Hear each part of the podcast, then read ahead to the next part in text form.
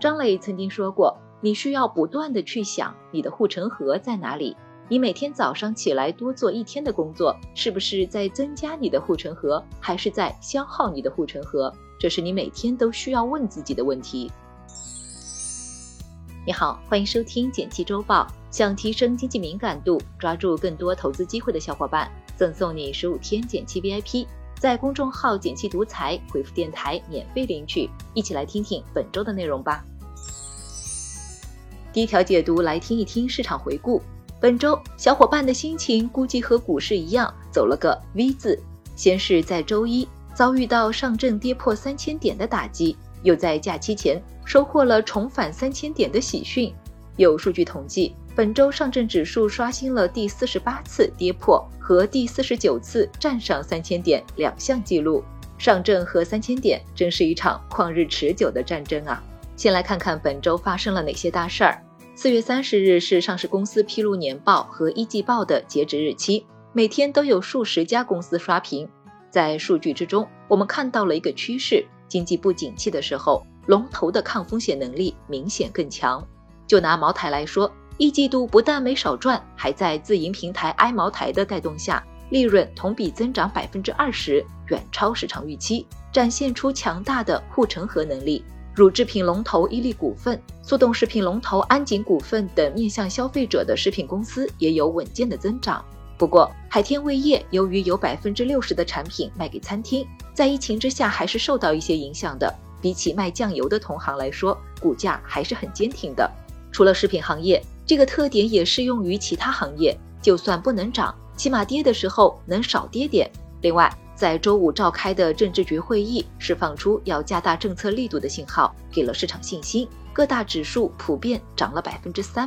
再来看看未来有哪些值得关注的事儿。今天我们将迎来投资界春晚，由九十二岁的巴菲特和九十八岁的芒格携手出席的伯克希尔哈撒韦股东大会。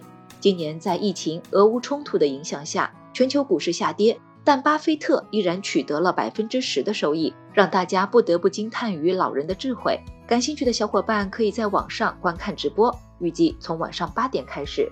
另外，国内外都将在假期陆续揭晓四月份经济数据，数据的发布可能会对股市造成影响。节后我们的市场或许也会有所波动。第二条解读来听一听政治局会议。昨天中午，中央召开了政治局会议。效果立竿见影，下午三大指数集体拉升，整个市场有四千家公司上涨，恒生科技、中概互联更是逼近涨停，能让市场暴涨。会议都说了些啥呢？首先，明确了经济目标仍是百分之五点五不动摇。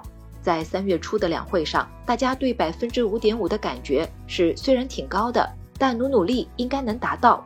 伴随着疫情蔓延，各地风控手段升级，市场对这个目标越来越没信心。前不久还传出要调低 GDP 的声音，这次会议再次肯定了目标。其次，释放了不少积极的信号，要实现目标得有明确的发力方向。文件再次将基建摆在了首要位置，强调政府要发力创造需求，带动经济发展。在居民端，房地产的定位虽然还是房住不炒，但进一步支持了各地根据自身需要适当放松楼市政策的决定。文件还将改善型住房也加入到合理购房需求中，也就是说，在不限购的城市可以买更多住房了。不过，从贝壳的数据看，各地虽然政策很多，但效果还是不行。四月份的成交量环比下降百分之三十五，预计未来政策支持力度还会加大。另外，要健康发展平台经济，前两年腾讯、京东、美团被罚款限制政策锤得不行，股价也是腰斩起步。这次会议说。对平台经济的督促起到了不错的成效，未来将常态化监管，促进公司健康发展。消息一出，中概互联激动的不行，涨停庆祝。这对我们有哪些影响呢？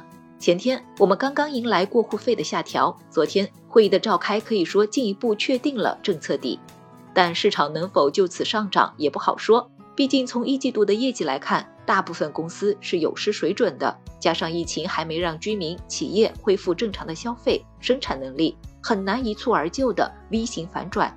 不过能确定的是，现在是底部区间，小伙伴们不妨安心定投，搜集筹码，收获上涨时的果实。第三条解读来听一听五一消费券，提前祝小伙伴们五一节快乐。不过多地疫情影响下，这个小长假想要出省游玩，可能就不那么容易了。不过也能度过愉快的假期。最近，北京、天津、广东等不少省份都陆续为居民发放了消费福利，不仅可以线下实体店使用，还能在京东、美团等平台上抵扣消费金额。具体有哪些领取方式呢？每年一到大的节假日，大部分省市都会发放一些优惠券，刺激消费需求。消费券的领取方式也多种多样，比如互联网平台、政府小程序、公众号和银行 APP 等。消费券采取的使用方式也有很多。比如满减无门槛，按销售额补贴、打折和免单。其中满减方式的消费券次数最多，占百分之七十三。因为这一方式更加有利于刺激消费，达到某一额度。除了替咱们消费者省下一笔钱外，消费券更受益对象是商超、餐饮、服装等个体工商户。一般各省市发放的消费券类型基本集中在餐饮、商超这两大块。所以，一张消费券不仅直接受益了消费者，还能间接助力企业恢复生产经营。再想一下，企业如果收入提高了，员工收入也就多了，又可以进一步刺激消费，从而形成一个良性循环。这有什么影响呢？对消费者来说，出于安全起见，还是尽量配合当地政策，选择安全的过节方式。其实反过来想一下，不出省，拿着政府下发的消费券。和家人一起多去看看自己家乡小区附近的美景美食，也是一种愉快的过节方式，还少了出远门的舟车劳顿。这个假期不出省的小伙伴，记得多关注一下本市政府公众号或者银行、信用卡 APP 上的优惠通知，说不定能领到消费券，薅个小羊毛呢。来看其他值得关心的事儿，美国第一季度 GDP 年化环比下降百分之一点四。这标志着美国经济从1984年以来的最佳表现突然逆转。另外，美国一季度核心 PCE 物价指数初值环比升百分之五点二，预期升百分之五点四；实际个人消费支出初值环比升百分之两点七，预期升百分之三点五。明星基金经理管理规模大缩水，截至一季度末，去年年末规模 TOP 一百偏股型基金经理管理规模平均缩水五十八亿。主动权益型基金中，管理规模排名前三，分别为中欧基金葛兰、易方达基金张坤、新权基金谢志宇，管理规模分别为九百六十二亿元、八百四十九亿元、七百六十三亿元。目前市场已无千亿级权益基金经理。微信公众平台即将展示用户 IP 属地。昨天，微信表示。为维护网络传播秩序，打击造谣传谣等行为，微信公众平台将显示用户发布内容时的 IP 属地，境内账号展示到省，境外账号展示到国家。用户暂时无法主动开启或关闭展示。除了微信、微博、抖音、小红书也上线了这个功能。最后简单总结一下，我们一起了解了本周回顾，然后为你解读了政治局会议，最后和你聊了聊五一消费券的事儿。感谢收听《简七周报》，喜欢本期内容的话，欢迎分享给朋友免费收听。最后推荐一篇精选的晚上聊财经，如何开会不添堵，这个流程帮你理清楚。欢迎点击文字区链接收看。假期愉快，节后见哦。